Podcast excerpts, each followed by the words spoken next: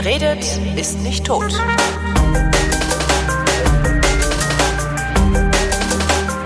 Willkommen zum Geschichtsunterricht einer Koproduktion von D-Radio Wissen und Vrindt und mir gegenüber sitzt Matthias von Hellfeld. Also Matthias. Hi, und das auch noch in meinem privaten Arbeit. Es ist unfassbar, ja, Ja, also Wahnsinn. Wundervolle Bücherwand, lauter Historie, naja, brauchen wir jetzt nicht. Freie Republik Wendland ist unser Thema heute. Da geht's um äh, die Ja. Proteste gegen die Atommüllzwischenlagererei in Gorleben. Genau. Ähm, Anlass genau, Anlass ist äh, die Gründung, tatsächliche Gründung der Bürgerinitiative Lüchow-Dannenberg. ja, Die war ja dann die Initialzündung eben für die Freie Republik Wendland, von der du gesprochen hast. Und äh, die gibt es jetzt als eingetragenen Verein und die arbeiten immer noch.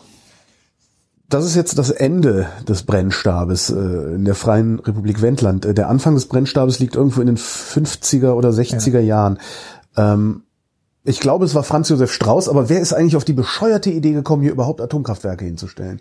Naja, das ist einfach eine Entwicklung gewesen und man äh, hatte irgendwann die Möglichkeit, solche Dinger zu bauen und überlegt nochmal zurück, 1945 war der Krieg zu Ende, du hattest natürlich einen ungeheuren Bedarf an Energie Ja, für den Wiederaufbau in Deutschland und natürlich auch in anderen europäischen Staaten. Und da war so ein Atomkraftwerk, so als Idee jedenfalls, was sauber war, natürlich ähm, kostenlose Energie für äh, alle. relativ äh, attraktiv, sage ich jetzt einfach mal Ja. so für den Anfang, für den ersten Hingucker. Und äh, wer je mit Braunkohle gearbeitet hat, wer je durch eine Stadt in der noch aktiven DDR mal mit seinem Auto rumgetöffelt ist und wer je bei offenem Fenster in einer solchen Stadt geschlafen hat mit kleinen dezentralen Braunkohlekraftwerken, der wird wissen, wovon ich rede. Das ist der reinste Dreck. Ja, oder du kannst ja auch äh, ein Ruhrgebiet als Ja, ja, ich sage mal, das ist das also, absoluter ja, Dreck. Und insofern war das zunächst mal eine Idee, wo viele Leute gesagt haben, Mensch, das ist an sich äh, wunderbar. Und ähm, insofern äh, hat, könnte man sich eigentlich vorstellen, dass dann ganz viele Leute gesagt haben, boah, das machen wir jetzt. Und Ja. auch die Energieversorger, die natürlich damals auch schon da waren, die hätten ja, würde ich jetzt so mal denken, auch sagen können, ach, das ist an sich eine gute Idee, da haben wir jetzt eine schöne große Investition und für die nächsten 50 Jahre ist erstmal Ruhe im Karton. Aber die werden gewusst haben, was das Problem bei diesen Dingern ist. Und solange der Staat nicht sagt, wir übernehmen die Kosten für Nee, das war was anderes. Die haben tatsächlich gezögert. Also die Vermutung, die du hattest, ist richtig, aber die, die haben gezögert. Aber sie dachten, ähm, das ist noch nicht richtig ausgereift. Und Ja, die ist ja Technologie ist ähm, nicht so vernünftig, wie es damals jedenfalls so stand, ich sag mal Mitte der 50er äh, notwendig gewesen wäre. Und insofern ähm, waren die zunächst mal die Bremser. Würde man sich heute gar nicht vorstellen können. Die sagen natürlich alle, oh, das ist ja super, bauen wir, bauen wir, bauen wir. Verkaufen euch dann teuren Strom, weil wir ja den ersten den Aufbau bezahlen. Wir bezahlen jetzt als nächstes den Rückbau. Also wir bezahlen das sowieso alles. Ja. Und ähm, Das ist eigentlich der Witz an der Sache, ja. ja, und insofern äh, waren da so ein bisschen umgekehrte Verhältnisse, aber natürlich war es zunächst einmal so, dass die Menschen dachten, na ja, also äh, wir sollten das einfach mal probieren. Und das erste Ding, also ich habe extra nachgeguckt, das erste, was tatsächlich so an den Start ging, das stand in Bayern und zwar in der Gemeinde, ich will es hier nachgucken, Karlstein am Main in Großwelzheim in Unterfranken. Aha. Dort wurde das erste AKW ähm, 1960 in Betrieb genommen und dann ein paar Monate Probelauf und dann ein paar Monate später wurde also zum ersten Mal öffentlicher Strom äh, oder äh, Strom für das öffentliche Netz ähm, geliefert. Dieses Teil war 25 Jahre am Start und wurde dann logischerweise 1985 im November stillgelegt. Ah ja. Und da konnte man dann zum ersten Mal sehen, was uns vermutlich in den nächsten Jahren noch des Öfteren geschehen wird und passieren wird, nämlich der Rückbau, äh, der dann, glaube ich, drei Jahre später begann. Der hatte natürlich eine Planung und man dachte, ja, also das dauert so und so lange, kostet so und so viel Geld. Und dann stellt man fest, dauert A viel länger und B kostet mehr, weil ähm, der beim Bau dieses, äh, ich sag mal, der äußeren Hülle, weil Ja. der dort verwendete Stahl, also auch auf das Schlimmste verseucht war, radioaktiv. Und man musste also, um das Teil abzureißen, so kleine ferngesteuerte Roboterbagger nehmen und äh, durfte also keine Menschen hin, hinbringen, weil das einfach zu gefährlich gewesen wäre. Und insofern dauerte das eben viel länger und kostet natürlich auch sehr viel mehr Geld. Das heißt also, wir sind ja jetzt in dem Prozess im Moment im Jahr 2017, wo also relativ viele AKW abgestellt werden und auch irgendwann zurückgebaut werden. Und ich habe da mal so ein bisschen rumgesucht und äh, gesagt, ähm, wie viel wie viel AKW hat es in Deutschland gegeben? Schätz Äh, mal. Das ist eine gute Frage. Du meinst so über die gesamte Zeit? Ja, wie viel? Hm, 30 vielleicht? Gut, es waren 37. Ich 37. hatte, ich hatte gedacht, es wären viel weniger gewesen, aber es waren tatsächlich Ich glaube, 37 ja noch Stück. aktiv haben wir doch immer noch 17 oder irgendwie sowas. Ne? Acht, acht sind noch in Betrieb. Nur acht? Nur noch acht sind in Betrieb und äh, der Rest ist entweder stillgelegt Ja. oder der Rückbau hat begonnen oder der Rückbau ist abgeschlossen, Mhm. wie eben das, was ich am Anfang gesagt habe. So, und äh, fünf Anlagen, bei fünf Anlagen ist der Rückbau fertig. Die sind also schon eine ganze Weile vom Netz gegangen, wobei das nicht nur was mit dem Urteil von ähm, äh, der Bundesregierung nach Fukushima zu tun hat, sondern manche sind einfach alt und wurden dann äh, Betriebserlaubnis entzogen und dann wurden die eben abgestellt. Ähm, so, und der Rest ist außer Betrieb. Also wir haben, ähm, sagen wir, ungefähr 25, die außer Betrieb sind. Und da muss der Rückbau eben noch erfolgen. Ah, ja. Und da werden wir sicherlich noch die eine oder andere Überraschung erleben. Die eine oder andere Milliarde. Genau, und ähm, damit äh, sind wir auf der anderen Seite aber auch klar, ähm, diese Bürgerinitiative Lüchow-Dannenberg, Ja. ja. die äh, 1977 begonnen hat, sozusagen ihren Protest lautstark zu formulieren. Warum? Also anlässlich welchen? Der Anlass war, wir suchen ein Endlager und finden es in Gorleben. Achso, das war, Ja. dann äh, die Regierung Albrecht Das einfach mal gesagt hat, wir machen das hier. Wir machen das hier, aber das war eine politische Entscheidung, weil Ja. ähm, auch in der DDR gab es Atomkraftwerke und die legten ihren Dreck relativ nah an die innerdeutsche Grenze. Und da hat dann Herr Albrecht gesagt, dann machen wir das eben auch. Und Weil es gab mal, äh, ich weiß gar nicht, wo ich das her habe, aber das ist so, man, man hat ja immer so Legendenfragmente in Ja, seinem ja. Kopf, gerade was so Atomenergie in Deutschland äh, angeht. Ähm, ich habe im Hinterkopf, dass es auch eine Liste gab, also eine, eine Endlagerliste oder, oder Zwischenlagerliste, auf der Gorleben nie drauf stand. Das kann Und sein. aus, auf irgendwelche mysteri mysteriösen Wege ist auf das endgültige Schriftstück Gorleben so mehr oder weniger handschriftlich draufgekommen und dann zufälligerweise auch beschlossen Das, worden. äh, das weiß ich jetzt gerade nicht, aber Ja. ähm, es ist tatsächlich erstmal beschlossen worden und dann kann man sich ja vorstellen, also wir befinden uns jetzt äh, Ende der 70er, da waren wir sowieso in einer relativ aufrührigen Situation. Also wir hatten den, den deutschen Herbst, wir hatten ähm, eine sozialliberale Koalition, die also viele gesellschaftspolitischen Dinge auf den Weg gebracht hatte, die viele Veränderungen hervorgerufen hat, sozusagen der Muff der alten Zeit war so ein bisschen weg. Und es gab also viele Menschen, die K-Gruppenerfahrung hatten. Und es war so allmählich was war das? kommunistische Gruppen, also ja, kommunistische Organisationen. Es war so der Beginn der Grünen, die äh, sich ja drei Jahre später als Partei dann etablierten, auf Bundesebene, in Baden-Württemberg schon ein bisschen vorher.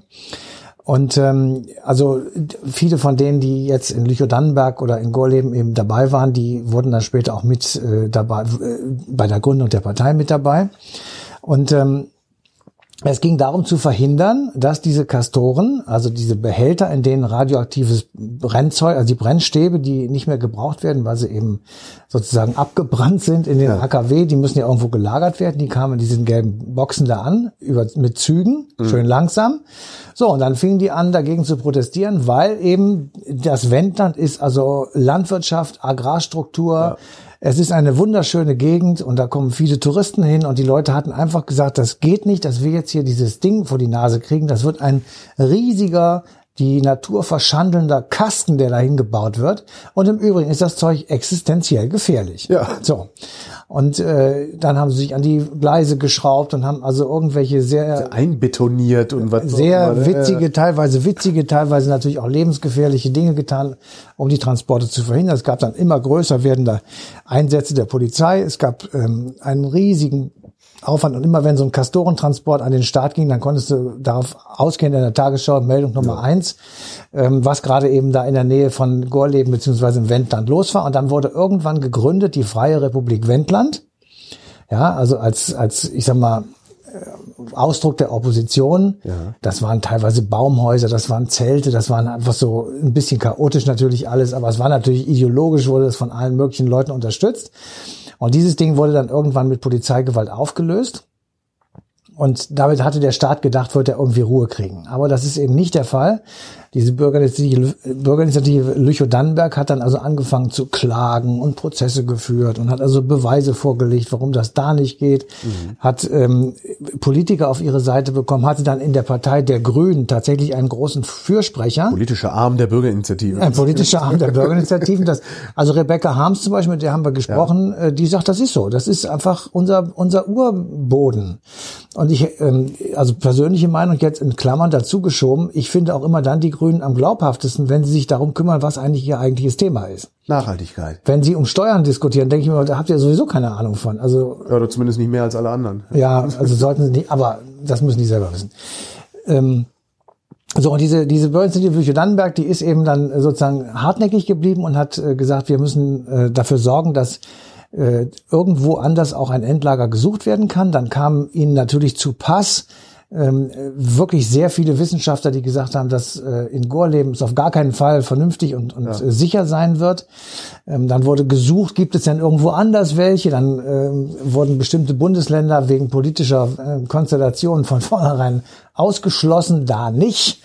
Ähm, und dann fing die Suche an, sich sozusagen auf die ganze Welt auszudehnen. Und bis jetzt jedenfalls, mir ist da nichts bekannt von, gibt es, ich glaube jedenfalls, keinen sicheren Ort, an dem man ich sag mal, sagen könnte, dass für die nächsten 500.000 Jahre das Zeug da liegen kann. Denn ähm, wir wissen ja, dass das letztendlich so lange strahlen kann. Und je, je länger die Atomkraftwerke am Start waren und eben teilweise noch sind, desto mehr Brennstäbe fallen an. Und die müssen alle gelagert werden. Und wenn davon irgendeiner mal das Licht des Tages erblickt, dann haben wir hier aber ähm, massenhaft Tote und entsprechend ähm, schwere äh, Komplikationen oder schwere Verwerfungen.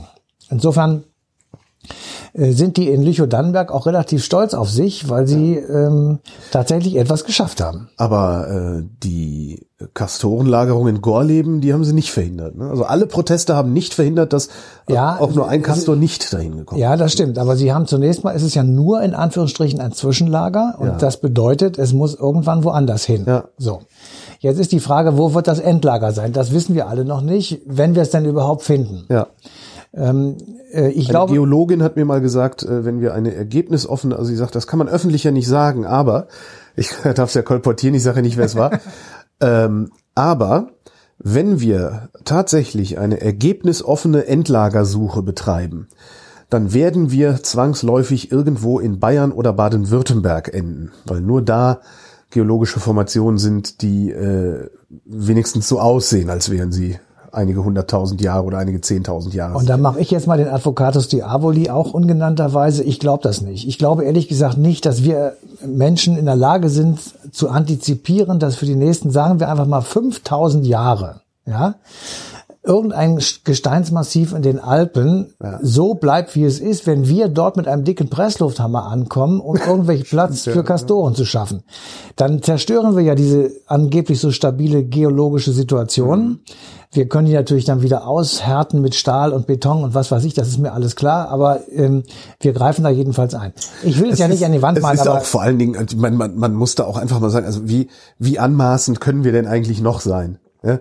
Genau. Also, Genau. Ja, natürlich kriege ich das für 100.000 Jahre oder 10.000 Jahre geregelt. Natürlich kriegst du das nicht geregelt. Wir sind, also, ja, Ja, wir sind dann alle tot und uns kann das dann egal sein, könnte man ja auch denken. Hybris nennt man das, glaube ich. Ja. Oder andere bauen deswegen dann Pyramiden oder das Reich Sportfeld oder so. Das, Ja, also jedenfalls, ich finde, dass das ein großer Gr- Griff in die große braune Schüssel war mit den AKW, eben nicht wegen der AKW, sondern wegen der Brennstäbe, also wegen des Restmülls. So.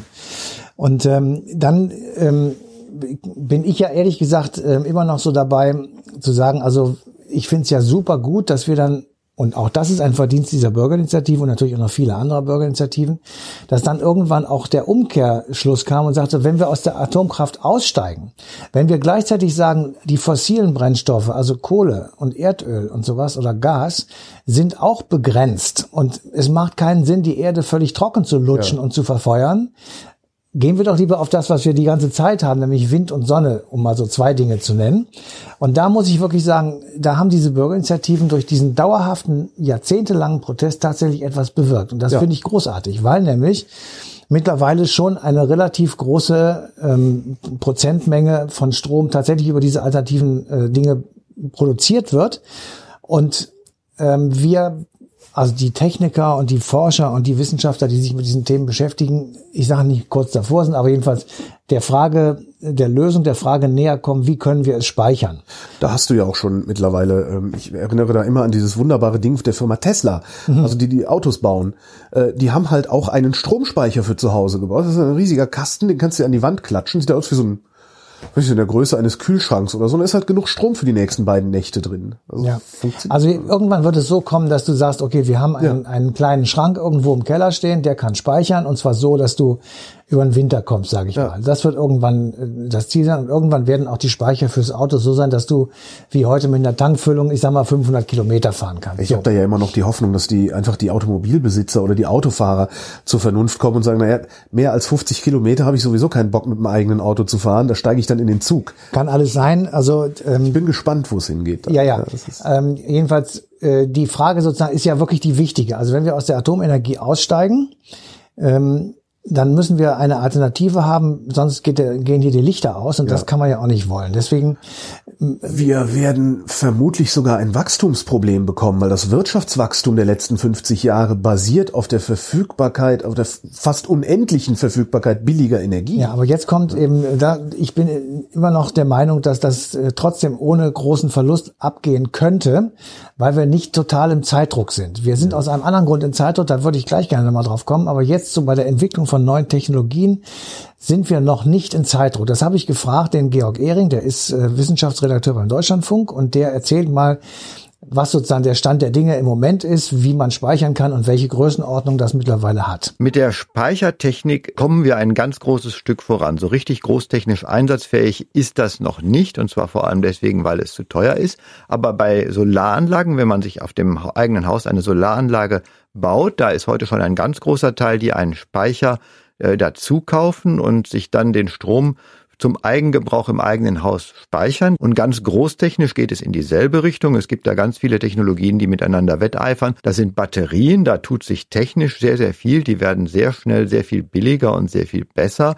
Da gibt es so Ideen wie zum Beispiel äh, unter Wasser einen großen äh, Betonklotz aufzustellen, der mit Wasser gefüllt wird und dabei Strom erzeugt. Wenn nicht genügend Strom da ist und wenn Stromüberschuss da ist, wird das Wasser wieder aus dem Klotz rausgepumpt. Äh, was sich dann kostenmäßig am Ende durchsetzt, das werden wir sehen. Wir haben dann ein bisschen Zeit. Das Institut Agora Energiewende, das ist eine Denkfabrik aus Berlin, die haben ausgerechnet, dass man so bei deutlich über 50 Prozent erneuerbare Energien erst die Energiespeicher überhaupt im großtechnischen Maßstab brauchen wird. Bis dahin geht's mit Leitungsausbau. Das heißt, äh, der Strom wird halt dahin transportiert, wo er gebraucht wird, von dem Ort, wo er gerade entsteht. Wenn es 50, 60, 70 Prozent erneuerbare Energien sind, dann reicht das nicht mehr. Dann brauchen wir diese großtechnischen Speicher. Und da ist noch jede Menge Forschungs- und vor allem auch Investitionsbedarf. Und wenn wir das jetzt mal bedenken, was der eben, was der Georg uns gerade erzählt. Also es gibt ähm, sozusagen Forschung auf dem Wege der Speichermöglichkeiten. Mhm.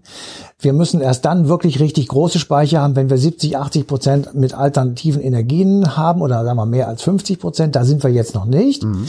Aber bis dahin haben wir noch ein paar Jahre Zeit, um das zu entwickeln. Und da bin ich ziemlich äh, optimistisch, dass das gelingen wird, weil also das ist eine konkrete Aufgabe und die ist lösbar, glaube ich.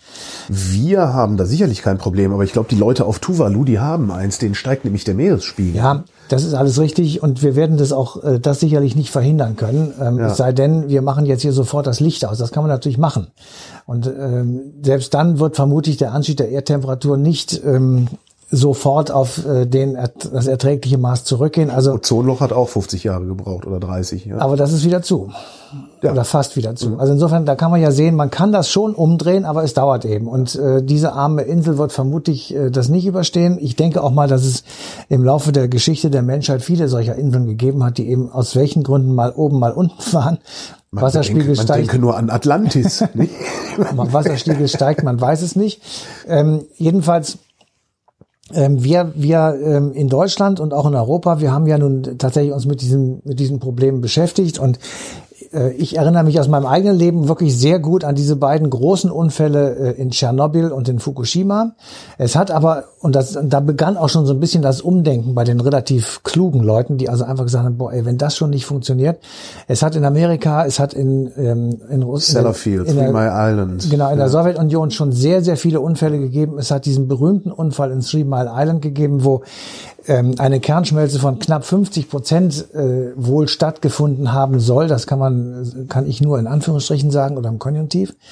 Ähm, es hat als Antwort darauf Filme gegeben wie das China-Syndrom. Es mhm. hat als Antwort darauf Bands gegeben, die Platten gemacht haben mit Texten über eben diese Atomkraft. Also es wurde dann sozusagen ins ins öffentliche Bewusstsein transportiert und das ist dann wieder so ein bisschen weggegangen und dann kam mal kamen andere kleinere Unfälle, wo man dann wieder was hörte und so und man hatte so ein bisschen das Gefühl, also so ein Unfall ist ja, das kann ja passieren. Das, da sind Menschen am Werk und das kann passieren. Aber wir müssen, wir kriegen das nicht wieder zu, das Loch. Also es ja. ist irgendwie, wir, wir kriegen, wir kriegen diese Technik wohl zu 100 Prozent doch nicht gehandelt. Und dann kam im Grunde genommen das, was in meinem Leben jedenfalls eindeutig den Einschnitt gemacht, das war Tschernobyl. Das war im April 1986. Interessant. Bei mir war, war hat noch nicht Tschernobyl gebraucht. Bei mir hat es auch nicht Fukushima gebraucht, interessanterweise. Ja, bei mir schon. Ich habe mich immer gefragt, warum also die Dinger explodieren und das ist schlimm, wenn die explodieren. Ja. Ähm, jetzt gibt's ja, man kann ja rechnen, also wie viel, wie viel, wie viel Leben kostet es eigentlich, Kohle abzubauen und zu verfeuern, wie viel Leben kostet es Kernkraft und so. Und du kommst dann sogar auf Zahlen, die sagen, Kernkraft kostet nicht so viel Leben. Aber wenn es dann mal explodiert, ist es halt furchtbar. Und ich habe mich immer gewundert, warum diskutieren wir eigentlich nicht darüber, wo man diese Dinger am besten hinbaut, dass, wenn sie explodieren, wenig passiert. Für mich war relevant der Müll, und da sind wir wieder bei Lüchow-Dannenberg. Und vor allen Dingen die Erkenntnis, und das ist eine sehr, sehr junge Erkenntnis, dass jede Nation, die Atomkraftwerke betreibt, prinzipiell auch in der Lage ist, Atombomben herzustellen. Das heißt, du willst die Verbreitung von Atomkraftwerken ein für alle Mal von diesem Planeten weghaben. Weil je mehr Länder das haben, kleine Länder, große Länder, desto mehr Atombomben hast du und irgendwann werden sie sie benutzen. Entschuldigung, ich wollte dir nicht. Nein, nein, das ist ja in Ordnung. Es ist äh, vollkommen, äh, äh vollkommen richtig. Ja. Also für mich war es Tschernobyl. Im, Im, Übrigen deshalb, weil ich damals mitverantwortlich war für ein kleines Kind. Ja. Und wir kriegten auf einmal von Radio und Fernsehen gesagt, Kinder nicht auf dem Spielplatz. Und da Kein war für uns auf einmal, kam das so flashmäßig ja. auf mich zugerollt. Ich dachte, oh, oh, oh.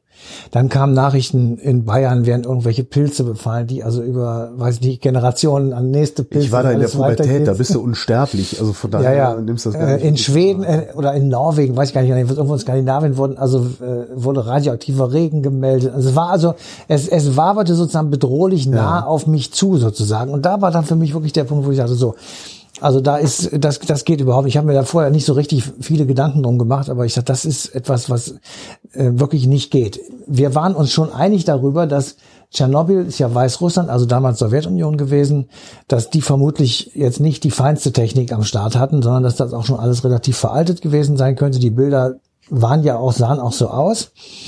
Ähm, aber das trotzdem ähm, war ich so eigentlich der Meinung, also so was Gefährliches müsste selbst in einem Land wie die Sowjetunion, die war ja damals noch das Reich des Bösen und des Zurückgebliebenen und ähm, da muss genügend Geld vorhanden sein, das sicher zu machen. Jetzt will ich ja. noch eine klaue Bemerkung machen äh, aus meinem schon sehr langen Leben.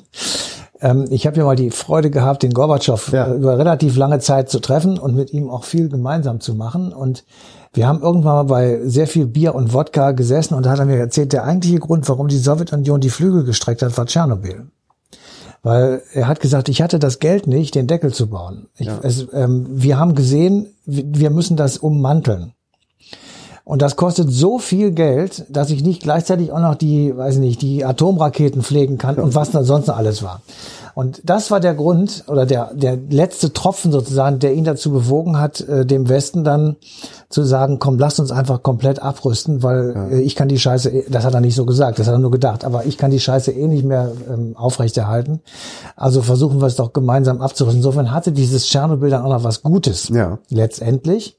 Wir sehen aber gerade jetzt wird wieder ein neuer Deckel drüber geschoben, ja. ja und das wird vermutlich noch hundertmal passieren. Ja. Und das ist dann ein Riesendeckel, bis irgendwann es aufhört zu strahlen. Aber das werden wir alle nicht mehr erleben. Interessanterweise gibt es ja Stimmen, es sind nur sehr wenige. Eine von denen ist Sebastian Pflugbeil, ein, ähm, in der DDR schon ein Kernphysiker gewesen der äh, diesen Reaktor betreten hat und der sagt, da, das strahlt gar nicht mehr so sehr. Das Ding hat bei seiner Explosion das überwiegend meiste Material rausgeschleudert in die Atmosphäre. Wir bauen diesen Deckel eigentlich nur noch als erstens Investitionsprogramm, also Aufbauhilfe sozusagen, und zweitens um ein Mahnmal zu setzen, aber nicht um da Radioaktivität fernzuhalten. Das ich kann würde ich gerne lange genug leben, um ja, das nochmal bestätigt oder widerlegt ja, zu kriegen. Ich, ich kann das auch überhaupt nicht beurteilen. Ich, auch nicht. ich, äh, ich weiß nur, dass ähm, die Menschen auch im heutigen Russland keinen Cent ausgeben würden, nur um Prestige jetzt für also solche ja. Mengen ausgeben würden. Äh, bei Flughäfen bin ich mir nicht mehr ganz so sicher, aber bei sowas bestimmt. Ähm, ich glaube schon, dass da noch ein bisschen Radioaktivität rauskommt, sonst würden sie den Aufwand nicht betreiben. Aber wir werden, wie gesagt, wir erleben es wahrscheinlich nicht mehr. Der zweite, der zweite Punkt, weswegen dann auf einmal Frau Merkel auch zur Anti-Atom-Frau wurde, ist natürlich Fukushima gewesen. Die und öffentliche Meinung. bei Fukushima habe ich mir auch gedacht, wenn die Japaner das nicht hinkriegen, da habe ich mir so gedacht, die Japaner, das ist so Hightech vom, vom Allerfeinsten. Da hat ja jeder Mensch sozusagen, ist ja schon total Hightech. Stimmt nicht. Und äh, sie haben, ähm, finde ich, auch das Ding an einer schwachsinnigen Stelle gebaut. Also Ja, wenn die, wenn die so mieses Risikomanagement haben, obwohl die, ja, die haben uns damals, die haben uns den Videorekorder gebracht. Das, Ja, man aber würde guck, schau mal, die haben es nicht hingekriegt, äh, das Ding abzustellen sozusagen. Sie haben Ja. es nicht hinbekommen. Es gibt keine Sicherheitsvorkehrung, die, obwohl jede Menge Wasser sozusagen vor der Haustür liegt, das Ding so zu kühlen, dass eben keine Kernschmelze an und so weiter und so weiter. Also alles Dinge, wo ich mir dachte, das, das ist an sich ist es ja sinnvoll, das an einem Wasser zu bauen. Also viele AKW stehen am Wasser, damit eben Kühlwasser sofort da ist. Aber das fand ich auch wirklich niederschmetternd. Und dann habe ich mir gedacht, und äh, das ist ähm, ja sicherlich auch die, haben das sich viele überlegt, dann wird einfach gesagt, jetzt steigen wir aus der Atomkraft aus. Fertig. Das wird, das ging ja innerhalb von Wochen. ja, Ja. Weg sind wir. Und jetzt wird die ganze Scheiße abgestellt in einem Holter-die-Polter-Verfahren. Ähm, und also ich meine, ich bin jetzt wirklich keiner, der ein Plädoyer hält für die Energieversorger, aber dass die dann sagen, Leute, wir haben ja Investitionen von ein paar hundert Milliarden gemacht Ja. ähm, und ihr habt uns gesagt, die können 20 Jahre laufen, solange ist nämlich hier diese Betriebsgenehmigung, die ich Ihnen mal eben rasch in Kopie beifüge. Ihr könnt jetzt nicht einfach abstellen, das geht nicht, oder wir kriegen die Kohle zurück. Ja. So, ja. Also wir haben jetzt Was ich so faszinierend finde, aber ist, dass äh, die Bundesrepublik sagt, ja okay, ihr kriegt die Kohle zurück. Weil eigentlich würde ich erwarten, dass Politiker so schwach sind, dass sie sagen, na ja, gut, ein paar Jahre dürft ihr noch. Ja. Ja, ihr kriegt die Kohle zurück, aber du und ich, wir bezahlen das eben. Ja, ne? aber das hätten wir ja sowieso. Ja, wir hätten sowieso, ich meine, wir haben, Also wir haben irgendwie den hätten die Aufbau das eingepreist, wie- Abbau. Das genau. nervt mich zum Beispiel total. Ja, aber das ist, äh, das, das hätten, ich ist glaube das nicht, dass wiederum, ja genau, das ist das System. Ja. Jedenfalls, ähm, du, du merkst ja schon, wir reden hier äh, im Grunde genommen gar nicht mehr über historisches Thema, sondern über unsere, unser jetziges Leben. Ja. Aber all das ist eben ausgelöst worden. Einerseits natürlich durch diese beiden großen Unfälle, die bei uns ähm, wirklich große Wirkung gezeigt haben, aber eben andererseits auch durch sowas wie eben die Bürgerinitiative Lüche-Dannenberg und viele andere Bürgerinitiativen natürlich auch, die ich jetzt hier aber nicht nenne, sondern es geht jetzt nur um die eine, weil gerade dieser Stichtag ist.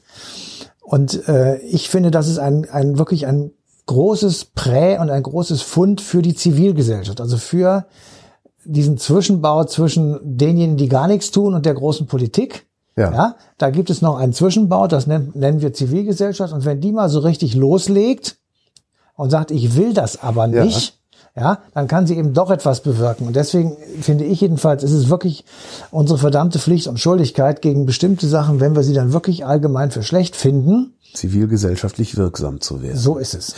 Und gleichzeitig finde ich auch, ähm, ist gerade das ein guter Hinweis darauf, dass Politik etwas ist, also ein, ein sehr dickes Brett ist, das langsam gebohrt wird. Ähm, weil du hast ja gerade jetzt im Anfang des 21. Jahrhunderts mit diesen Pegida-Demonstrationen, diese ganzen ne- neurechten Phänomene, die wir da sehen, ähm, Menschen, die auf die Straße gehen und im Grunde eine unmittelbare Wirkung einfordern. Die sagen, ich will das und zwar jetzt.